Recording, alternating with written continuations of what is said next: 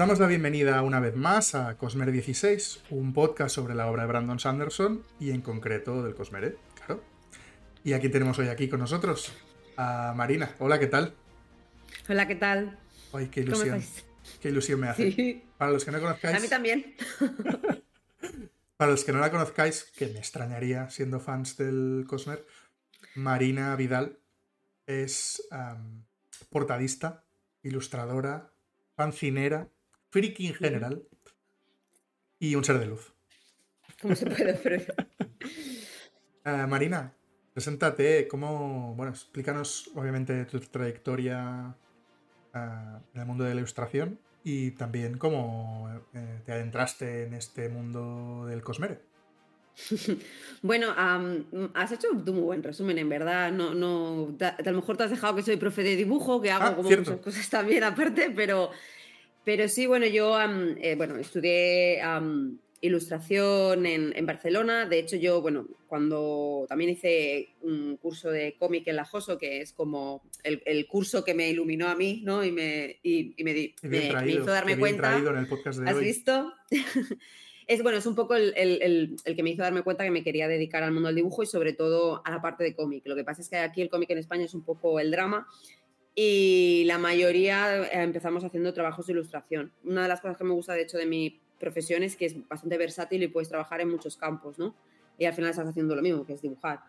Entonces, bueno, con el paso del tiempo eh, me he ido especializando sobre todo en, en, por- en portadas. Entonces hago portadas de género principalmente, sobre todo en catalán y en castellano también voy haciendo Vaya, cosillas. uy, Y- para los que no, te, te voy a cortar aquí. Vaya Sí, sí, portadas, vaya portadas las del mundo disco en catalán. O sea, no sé- Muchas gracias. aunque no sepáis Tendría catalán, que tener detrás mis portadas, pero es que es- el espacio aquí. que tengo ahora. están aquí, ¿eh? Quiero Mira, decir, hacer zoom entonces. Yo soy mala eh, promocionando mis propias cosas, eh, pero bueno, sí. No, no, sí, no, aunque no sepáis catalán, simplemente id a, id a ver las, las portadas del mundo disco de Marina, porque son, son oro puro. O sea, vaya tándem entre el no, traductor y la portadista, de verdad. No, la verdad es que esas ediciones están muy, muy cuidadas y es un gozo hacerlas, la verdad. Y estoy muy contenta. Y Sí, muy sí. contenta de que os guste, o sea que feliz. Bueno, y la Y bueno, editorial que los eso- cuida, la verdad. El editorial, bueno, sí, Sergio y Judith son, son un amor y, y hay que poner- ponerles pisos por toda Barcelona porque se merecen, vamos, eh, se lo merecen todo. Y bueno, y eso, básicamente también hago cosas para juvenil. Luego mi parte de cómic se quedó un poco más rezagada y se convirtió en mi yo fancinero, que es mi hobby al final, porque es lo que realmente me gusta, que es bueno, contar historias que suelen ser, pues, eh, cosas de terror con niñas muertas y cosas desagradables, pero en formato bonito. Bien. Sí, bueno, lo que, lo que me gusta a mí, eh, que tiene su espacio en el mundo fancinero la mar de apañado. No sé yo, si, su- si saltase al mundo de la publicación, no sé si se vendería muy bien, pero bueno, bueno, mira, a lo mejor en, unos, en un tiempo digo, Ríos, hay ¿eh? noticias. ahí tenemos a Emma Ríos, ¿eh? Sí, bueno, pero Emma, Emma está a otro nivel. Bueno, o sea, pero también es un poco... es maravillosa. Es un poco Sí, Emma ¿eh? es un hace. poco, es un poco, sí, le gusta también un poco este rollete así.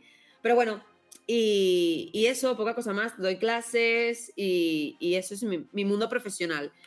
Ha, ha habido veces que mi mundo profesional se junta con mi mundo friki, Ojo, ah, eh. con Sanderson, por ejemplo. Hice las portadas de, de Alcatraz, que ahora ya están viejitas, ahora las veo y digo, ay, pobrecitas, las haría totalmente distintas ahora, ¿eh? De hecho, ahora van a reeditar la colección con las portadas de Hailey... ¿Es Hailey Lazo? no, no sé, me- nunca no me el no nombre, recuerdo, pero sé quién es.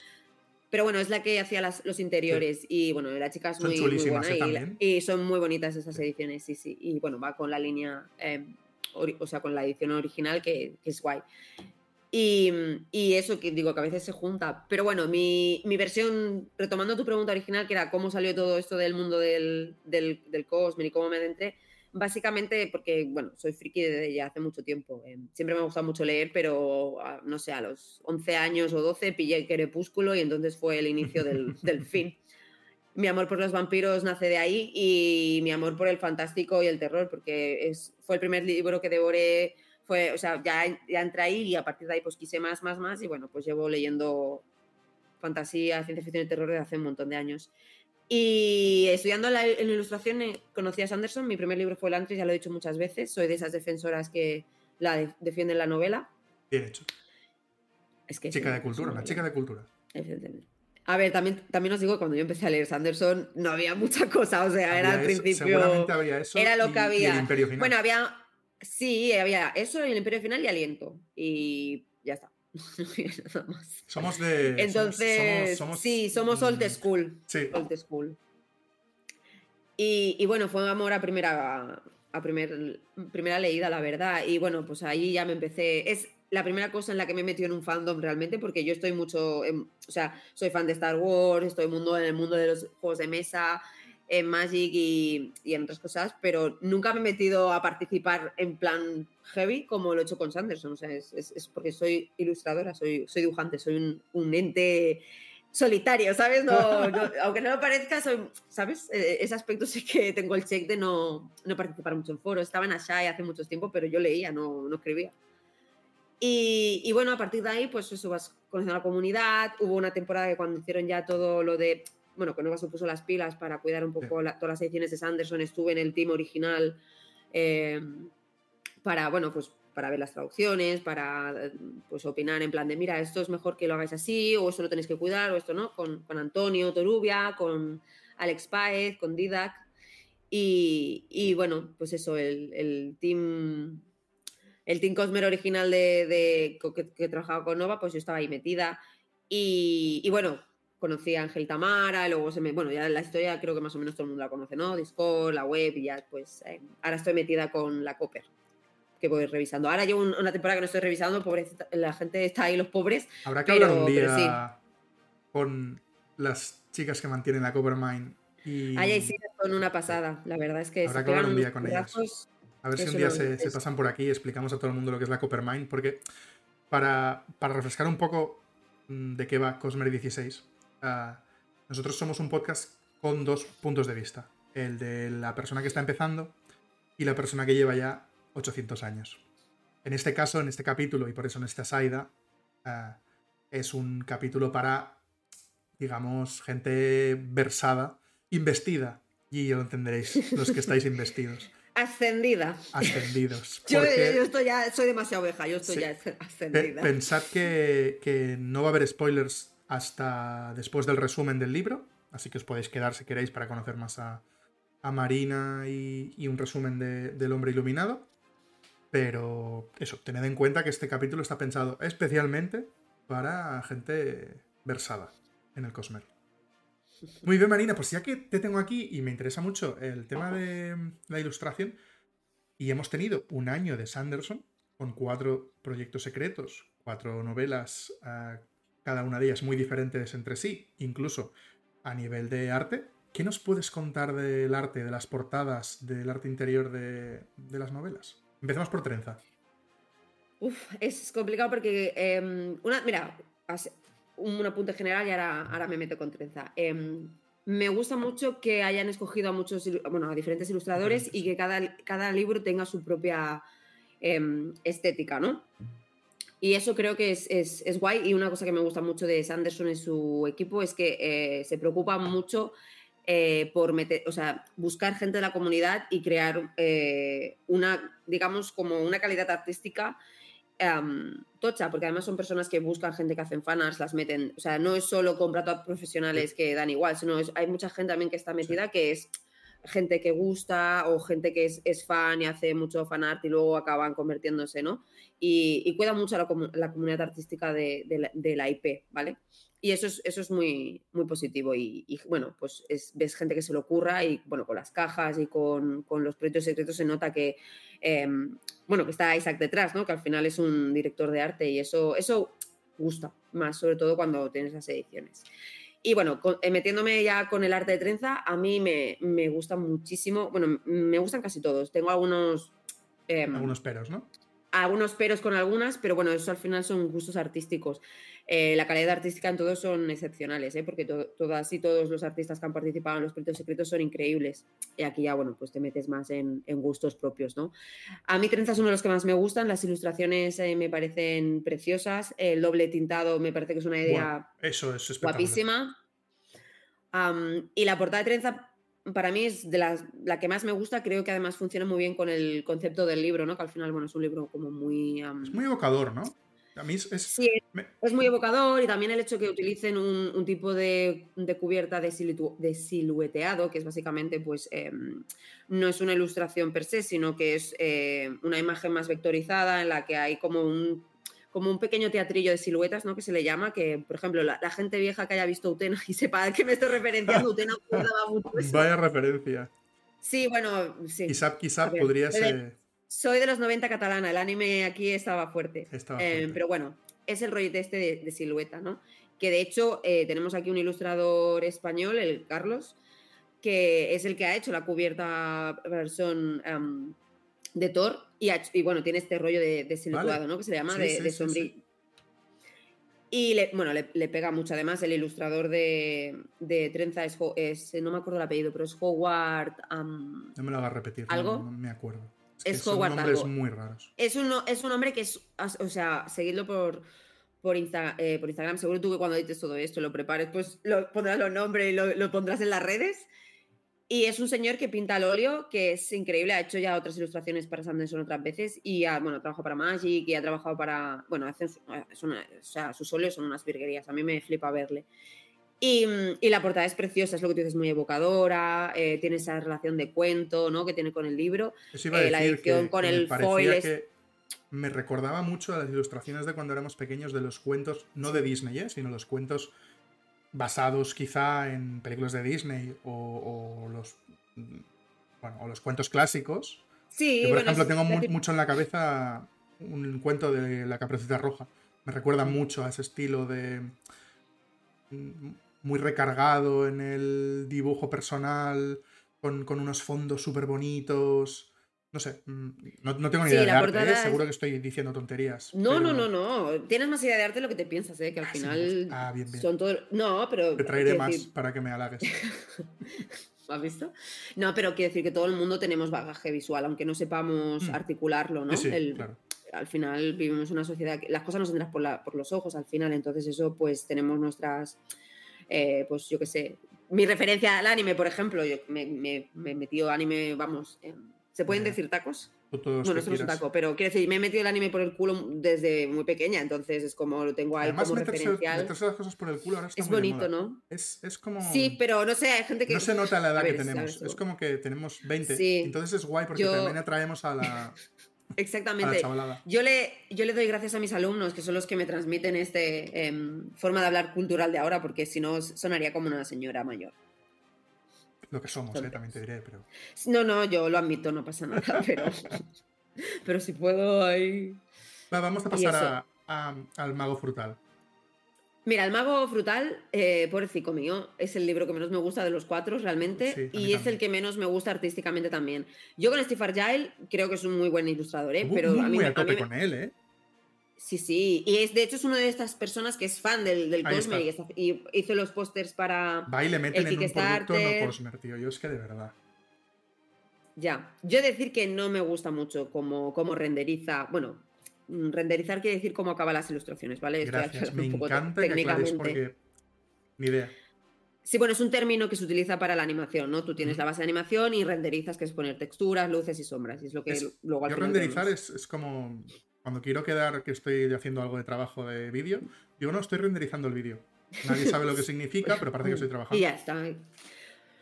Sí, sí, suena muy, muy de esto. Bueno, a, es- a eso me refería, ¿no? Las- las te- la textura y cómo acaban las ilustraciones a mí no me suele gustar. De hecho, los pósters del- de las órdenes a mí no, no me gustan nada. O sea, tengo muchos problemas. Y, en fin, pero eso es otro tema Ya. totalmente personal, ¿eh? El arte me... La portada, por ejemplo, sí que me gusta mucho. Creo que le pega es mucho a, a- a la novela. Ah, de Y hecho, el me gusta azul más le que... pega un montón. El azul es muy bonito, sí, sí, no, la verdad es que lo que es la edición, lo que es el libro en sí es muy bonito visualmente y, y- y hace gozo. Luego ya al interior, pues bueno, tiene ya sus cosillas. Sí que es cierto que las ilustraciones son una pasada, la de mm, la chica que no me acuerdo ahora cómo se llama, cuando eh, alza la mano y sale toda esa explosión de, de luz, me, me parece muy chula, esa es mm, mi favorita del libro y creo que, que está muy guay. Y luego los mini cómics me parecen graciosos. Yo ahí, por ejemplo, ya tengo mi ojo de dibujante de cómics y pienso, ay, esto yo lo habría hecho de otra manera, ¿no? Pero El entramado Pero no está es- correcto, la composición Bueno, es, no, es no, es tanto eso, no es tanto eso, sino es más, bueno, el estilo de cómica a mí me gusta y, y, bueno, lo que, lo que decía antes, ¿no? Que no es que algo esté mal hecho, simplemente es Sí, em, gustos. pues, los gustos personales, ¿no? También es un libro que es el que menos me ha gustado, entonces estoy más como predispuesta, ¿no? A que a verle Me más pasa- fallos a, mí me cosas pasa que eso, de otra manera pasaría. Me, sabe- me- bueno, me da que- Mm. rabia que ya antes de leerlo iba predispuesto a que fuese el que menos me iba a gustar. Yo no por iba, ser ¿eh? Predispuesta yo a sí, nada. Yo por no ser del Cosmer, Ya. era como, sí, me lo leeré, pero ay. Yo, yo, iba, yo iba en plan de. Pues como con todos los libros Anderson, yo voy en plan de esto me va a encantar, vamos, me va a hacer el culo aguas. O sea, siempre voy con estas. pero, pero bueno, este, en este caso, por desgracia, pues no ha sido, no ha sido mi cup of tea, que se dice, ¿no? Em, hay una ilustración que me gusta mucho, que es la de Tramado, que es cuando al, al principio de la- del libro, ¿no? Que es como el, el que ha escrito el libro, que me parece un trabajo de trama muy chulo y muy- que le pega muy, muy bien al libro, ¿no? Me hubiese también gustado un poco más cosas medievales, ¿no? Estilo medieval, ya que estábamos con la gracieta, como algunas páginas iluminadas, ¿no? Yo es lo que, por ejemplo, hubiera hecho yo artísticamente. Pero bueno, ya me repito, esto es gustos artísticos. Y, mm, pero bueno, creo que es un libro que, que, como en todos los otros proyectos, funciona muy bien con su propio, con su propio lore de libro, ¿no? Eh, Mm. Al final tiene, eh, está con trabajos con trama, luego están las ilustraciones bonitas eh, que están, bueno, pues pintadas digital como en todos los otros casos. Bueno, no sé si las de Howard están pintadas en, en óleo, que me, me lo creería, pero creo que son digitales. Hombre, Y bueno, es un libro que- está guay. complicado. No te creas, ¿eh?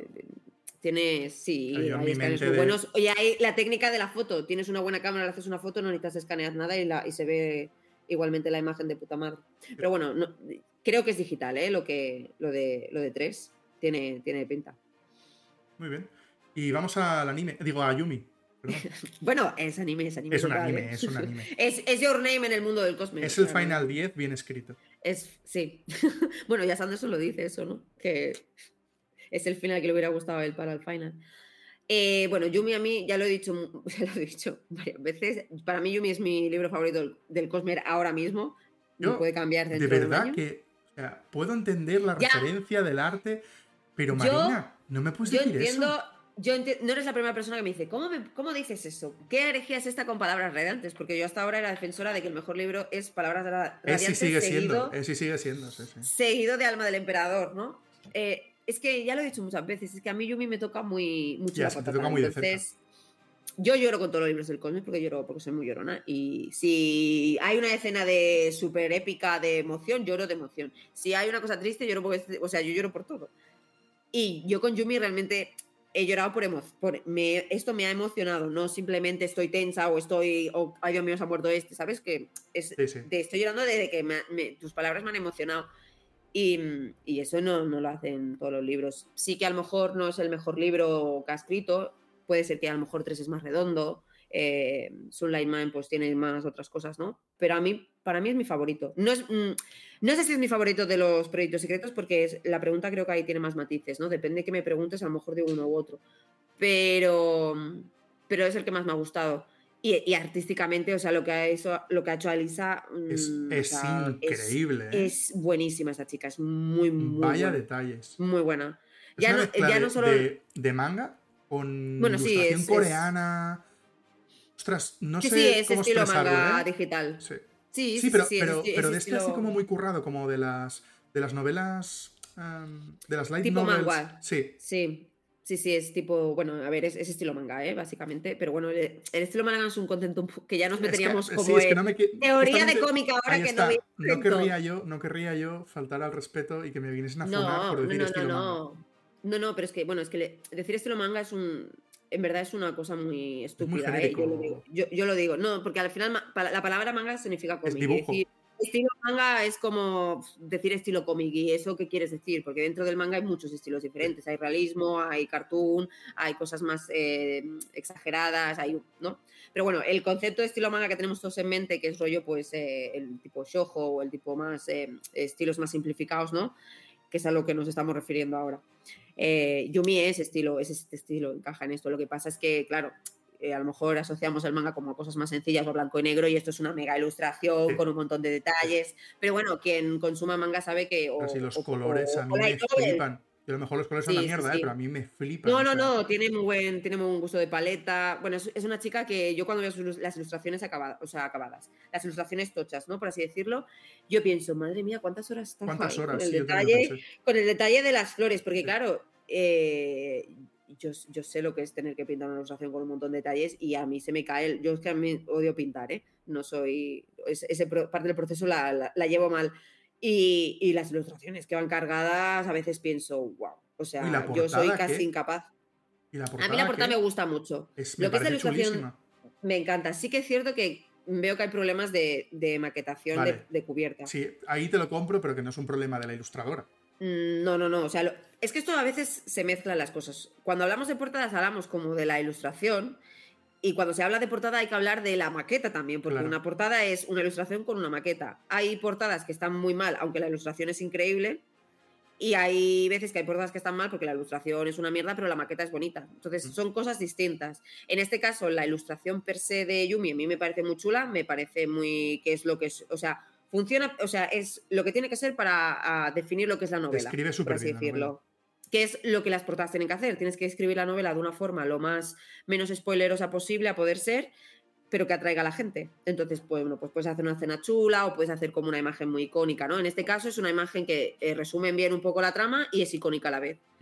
Entonces, creo que es una, una- una ilustración para la, una cubierta muy funcional. Luego, el problema es la maqueta. Ha habido, bueno, ha habido problemas con la edición en español, porque, bueno, hay que decir que eh, hacer el foil es muy complicado y, se- y depende que, mm, que anchos de línea, eso no lo pilla la máquina. Entonces, eh, tienes que poner, por ejemplo, una base negra o tienes que separar cosas para que no haya problemas con, con la impresión. Por eso hay cachos que son en negro en algunos casos. Vale. Entonces, Te voy a romper una lanza a favor de, no, de Nova. Quiero decir. ha Nova ha hecho lo que, lo que tenía, Ha publicado que en, es lo original. En casi el mismo tiempo que la novela Sí, sí. en inglés, con un gusto exquisito. Y con una muy sabido- buena calidad. Ha sabido mantener el precio más o menos popular, manteniendo la sensación de premium que tienen estas novelas, sí. sin, obviamente, meter según qué detalles, porque se les, obviamente se les iban las dos tintas, en el, en el hombre iluminado las, las páginas en color negro, obviamente. Pero Es que eso es, eso es costoso de hacer Joder. y de, de imprimir. ahí está, han Entonces, sabido, ostras, yo creo que, que por 25 euros más o menos que sale cada Está de novela, puta madre, está de puta madre. Y son ediciones muy. Yo que yo he visto las españolas y, y tengo aquí las, las em, originales y son ediciones muy similares. Hay Joder. pequeñas diferencias, obviamente. yo tengo las dos y las veo y Están digo, muy "Jolín, bien. Está muy currado. Están muy bien, están muy bien. Entonces, bueno, a mí, por ejemplo, de la portada de Yumi no me gusta nada la tipografía, pero es que no me gusta ni en el original. O sea, me parece. Pero no le pega nada al libro. Pero Los, los, colores, son increíbles. Están súper bien elegidos por dentro de la novela. Sí, sí, porque además son los colores de la novela. O sea, ahí que, está, ahí está, ahí está. Está muy guay. Y los interiores son, a- las imágenes tochas son preciosas, pero es que luego los pequeños sketches que hay, que no son sketches, son ilustraciones per se, pero son más sencillitas, un poco de línea y un poco de, de trama. Las que van a dos colores, mis favoritas. O sea, Alisa tiene un estilo tan bonito y encaja tan bien. O sea, es que son preciosas. Es que de verdad, es como me, tatua- me tatuaba la mitad de lo bonitas que son. Son muy, muy, me encantan. A nivel artístico es mi libro favorito también. Ah, Todo, aquí, es mi libro favorito. y aquí me, me veo obligado. A ver, espero que nadie se sienta ofendido, que nadie Ay, a se ver sienta atacado, pero ya que estamos hablando de Yumi, Mm. eh, digamos que hay cosas que tienen que ver con inteligencias artificiales, ¿vale? En este libro no vamos a hacer spoiler de este libro, pero se, se toca. Entonces me parece muy buen momento para que Marina, ya que es ilustradora y le toca muy de cerca, si nos puede hacer, nada, un pequeño... Porque últimamente está muy a tope en redes sociales sobre el tema de, de estas em, inteligencias artificiales que nos crea dibujos de la nada, pues que se sepa qué hay detrás de todo esto. Porque creo que, ya que tengo aquí a Marina, es obligatorio que nos lo explique un poco.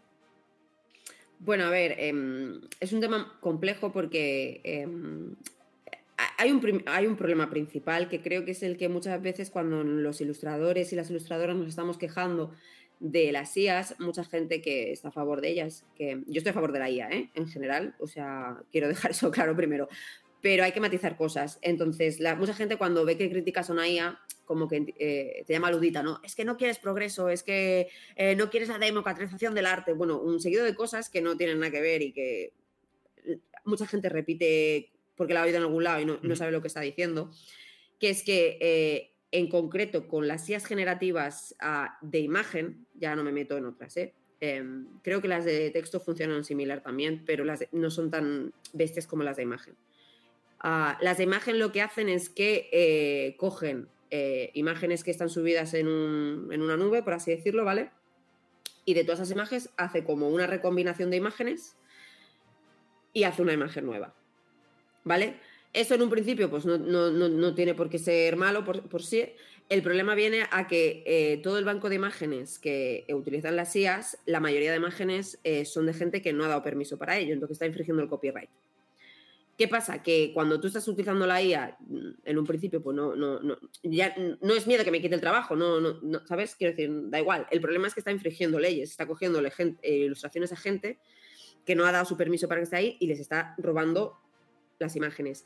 En Internet tenemos una cultura de que mucha gente no es consciente de que todas las imágenes que hay en Internet eh, pertenecen a alguien y no porque te las encuentres en Twitter o en Facebook o en Google no son tuyas, no son tuyas, no son, ¿sabes? No, las puedes reproducir ni las puedes vender, por ejemplo, y esto mucha gente pues no, no lo entiende.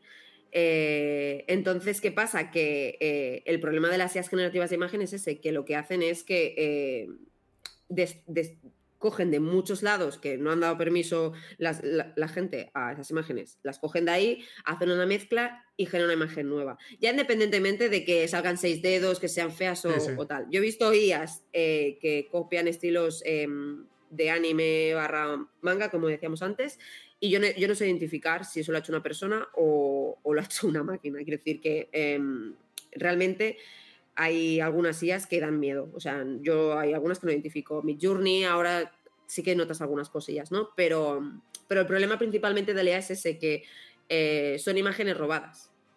Punto.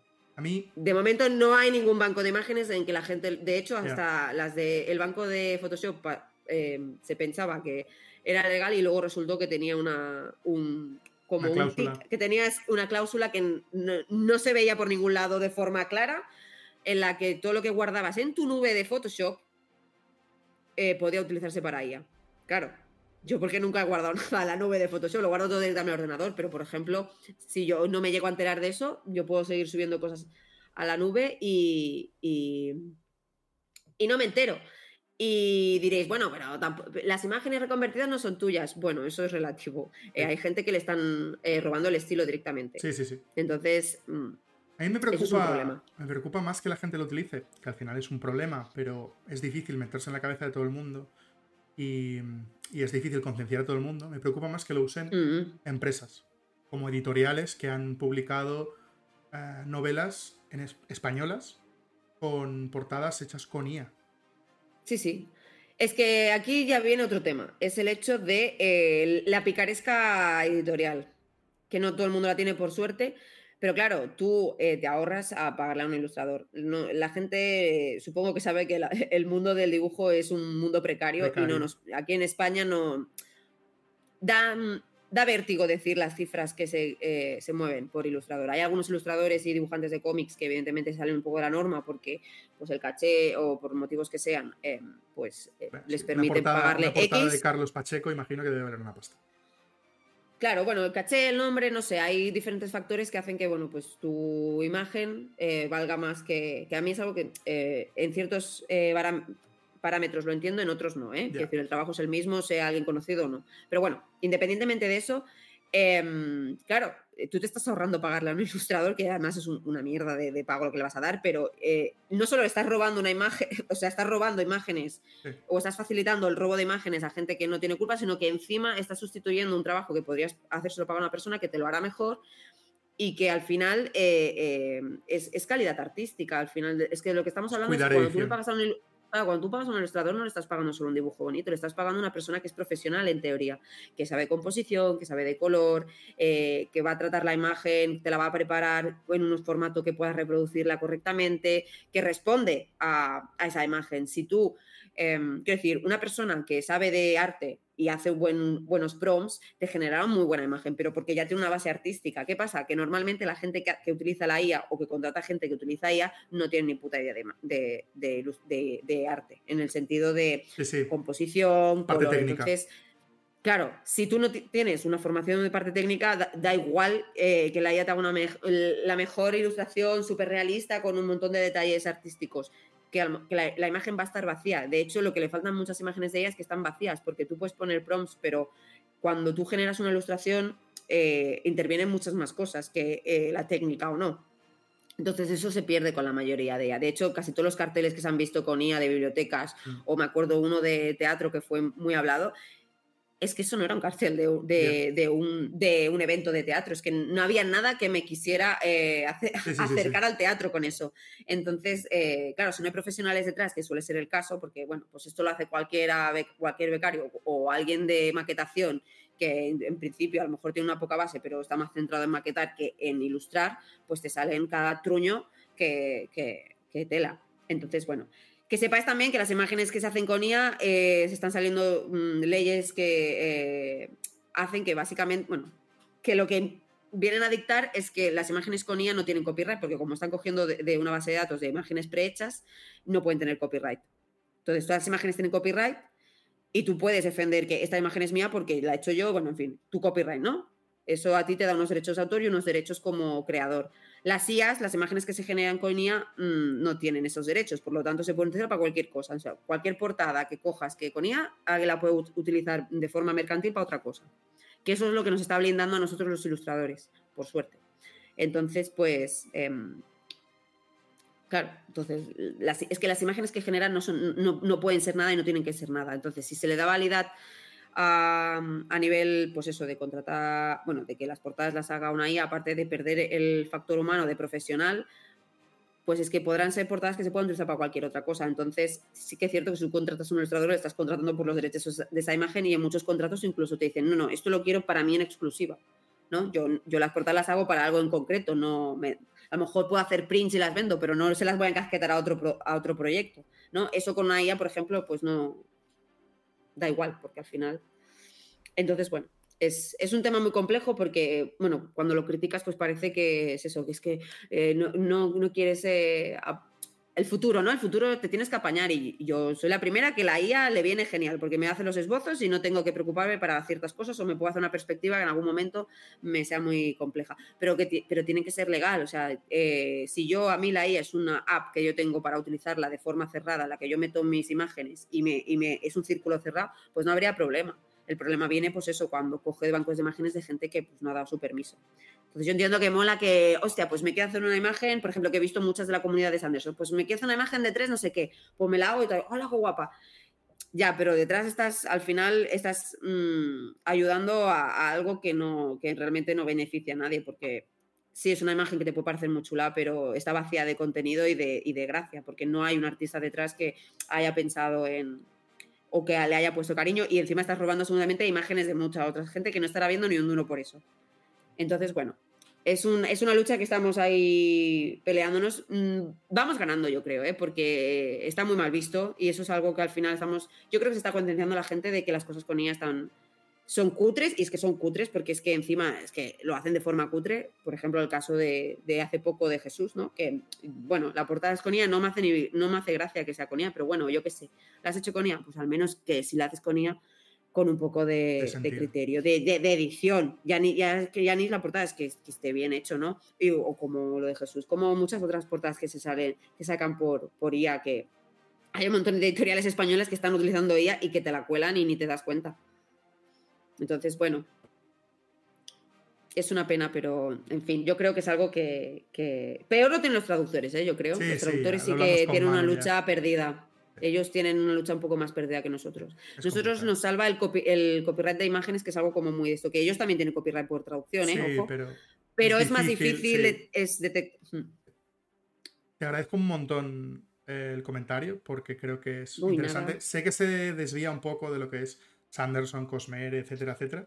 Bueno, pero no en principio no, porque Sanderson. Exacto, exacto. Qué visionario, qué visionario es. Qué visionario y qué que mm, no digas mira nada, que ¿eh? yo no, no, no, digo nada no cero spoilers iba a decir simplemente que yo yo soy una persona que eh, el arte no lo ve como algo tan elevado porque yo no, yo no, yo no me considero artista, yo soy dibujante. Eh, hago la diferenciación porque yo no genero una obra con alguna temática, la cuelgo, la expongo en una galería y me, me la compran y vivo de eso.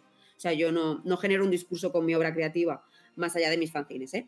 Mis fanzines sí que podían ser obra, obra artística los mapaches son arte. Sí, sí, eso sí que sería una obra más creativa, ¿no?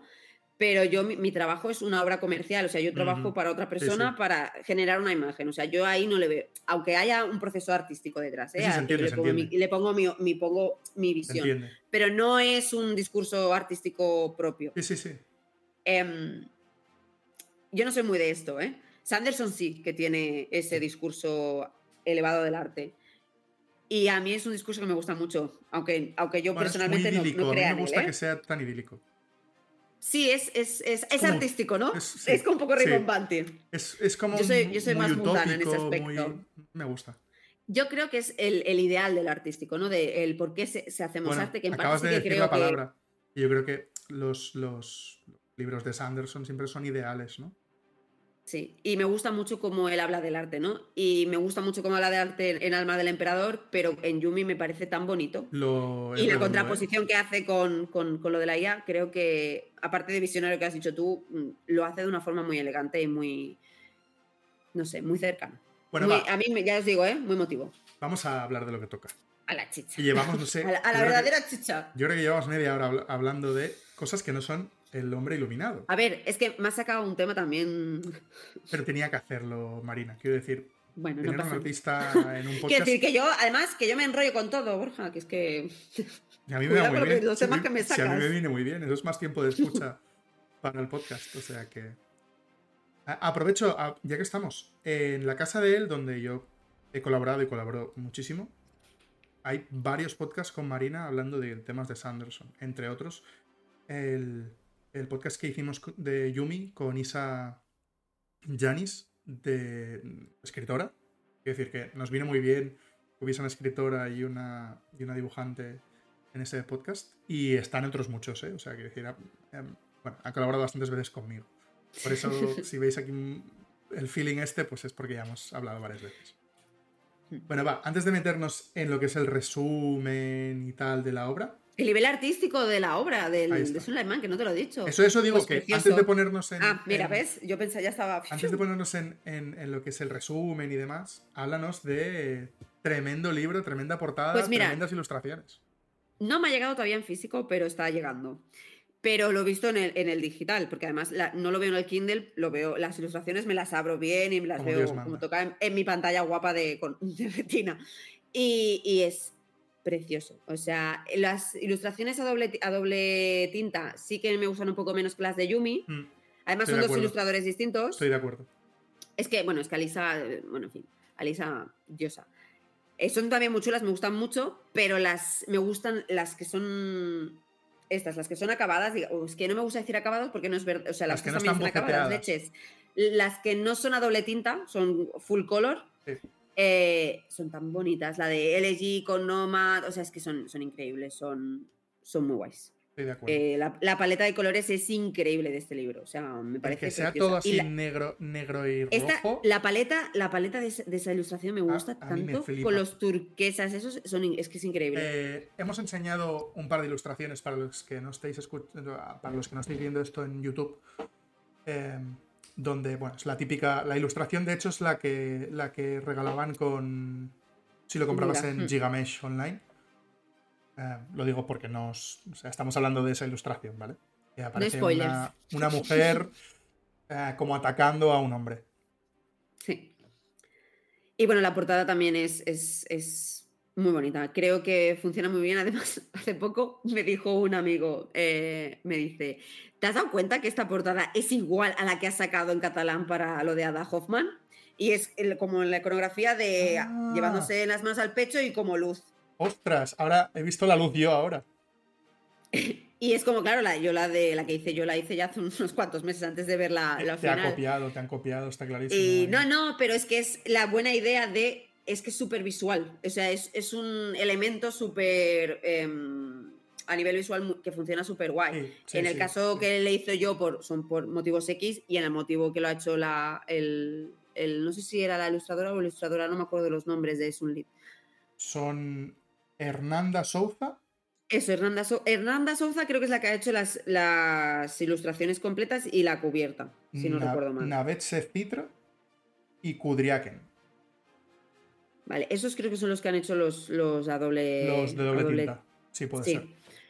Pues, eh, lo que, o sea, la iconografía Hernanda, o sea, es como domina muy bien lo que la portada, porque es lo que os decía, es una portada que eh, coge bien el concepto de la es un trama. resumen es total del libro. un ico- es un icono visual súper potente, porque además de llevarse una mano al pecho y que salga, o sea, es como súper centrado la imagen, luego cuando lees el libro El entiendes muy bien a qué se refiere. El sol súper grande, súper potente.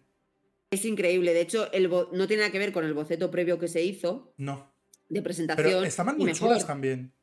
A mí sí, las, estaban, las y de hecho portadas preliminares, acabadas, ¿eh? las preliminares me parecían muy chulas. Las que se Sí, sí, que anunciaron además con el año de que- Sanderson. Exacto. Las que más se parecen son la de Yumi y la de, la de Trek. Pero a mí em, esta portada me, me flipa. Además, el rojo funciona muy bien. El rojo em, es el chulísimo. Y color, es curiosísimo que en vídeos. ¿por qué, ¿Por qué en vídeo parece rosa siempre? Y en fotos siempre Eso parece es rosa. por, porque eh, viene momento técnico número dos. Eh, los colores que se imprimen se utilizan con una con un- unos colores, bueno, color- en CMYK, ¿vale? CMYK. Que es básicamente la impresión am, a color de, la, de tinta, o sea, amarillo, Cian, magenta, magenta, azul y negro, y exacto. Y. Exacto. Entonces, eh, eso tiene un espectro. Hay colores que no puedes imprimir. Los colores fluos, por ejemplo, si no imprimes en tintas especiales, pues eso no sale. ¿Qué pasa? Que cuando solo capta una cámara, la imagen tú, a ti te está rebotando, o sea, En tú la imagen la estás viendo en RGB. Entonces, depende Mm, cómo tengas calibrada la, la pantalla, los, hay tonos que se suben más otros. El rojo es un color que es muy fácil de que si está calibrada de forma muy saturada la pantalla, te, te pega unos pepinos importantes. Entonces, por eso se ve muy pupu. Porque seguramente el rojo le pilla. Eso a lo mejor te tienes que calibrar la pantalla donde lo estés mirando. Pero bueno, normalmente, ya los móviles, yo mi móvil también es, es horrible para ver imágenes. Me, me pe- me pega unos pepinos de saturación que dices, esto no se ve así, ¿no? Pero bueno, que es un rojo muy potente, muy bonito, o sea que. Déjame hacerte una pregunta. Intentemos esquivar los Sí. spoilers, ¿vale? Pero hay una ilustración, no la contraportada, sino la de antes, donde hay un símbolo. Espérate, voy a abrirme el libro y lo voy a mirar porque no, no, ahora, No, te vas a acordar. ahora estoy. Hay un símbolo, aparece un símbolo muy grande en el cielo y el protagonista. Ah, carajo, vale, sí, sí, sí. Yo me meé en las bragas. Yo, yo también, yo ya, yo que, eh, yo estoy en shock, o sea que creo que ya no, no sé qué me pasó, yo estoy en shock todavía. Solo, solo diré eso. Vale. ¿Quieres hacer alguna puntualización más? No, que es un libro muy bonito y que, bueno, a ver, es que, que creo que compré los libros, ya solo por, por libro bonito, es que eh, las ediciones son de, de puta madre, las ilustraciones son increíbles. eh, si tenéis el Kickstarter, os- además os vienen con pa- la pongáis en pantalla. Es que, es que es todo muy bonito. Es- la verdad es que este Kickstarter ha sido increíble. Eh, ya solo con que cajas, o sea, con lo que podéis comprar vosotros sin aportar al Kickstarter, que es básicamente los libros, ya solo con eso yo creo que tenemos un regalo increíble. Y luego encima los que hemos tenido la suerte de poder poner más dinero y, y recibir más cosas, que es todo precioso, los pins son muy chulísimos, eh, todo el arte, no sé, es... es- Yo no quiero pensar en, en la gente que ha empezado a leer a Sanderson más tarde del Kickstarter y se está tirando de los pelos porque no pudo participar en él. Pues sí. Pero bueno, la, la suerte es esa, Sí, que los libros sí. han salido con mucha celeridad y oye, mira, hay- habrá más Kickstarters, ¿eh? En, en breve sale el de, el de Bueno, palabras. En breve, yo llevo diciendo eso un año entero. Bueno, en, en breves, en breves, él dijo que empezarían a, en verano, luego en noviembre. Cuando, acaba, cuando acabara el fulfillment de, de las figuras, o sea, supongo que se va para principios del año que viene. Yo creo que en marzo o así. Puede ser, es- sí. Yo ya tengo el dinero apartado. Hay que ahorrar Lo 300 lle- euros. Lo llevo apartado desde hace un año, o sea que... Hay que ahorrar un- 300 euros. que Porque si sepáis. no... Aunque bueno, si Sí. consiguen que no paguemos aduanas, como en este Kickstarter, Eso sería, vamos, el lujo. increíble, ¿eh? Son 100 euros menos, ¿eh? Joder, cómo se nota, ¿eh? Como duele. Cómo se nota. Ah, Marina, una, bueno, como siempre, súper agradecido, súper contento de hablar contigo. Mm, Fluye solo. Eh, o sea, hay que, hay ya sabes que yo también agradecida. Sí, sí, hay que frenarnos porque, porque vaya dos para, para hablar. A todo el mundo que está detrás, espero que os haya gustado. Y como dice nuestro oyente Kelsier, siempre habrá otro capítulo de podcast más. Hasta luego. Adiós.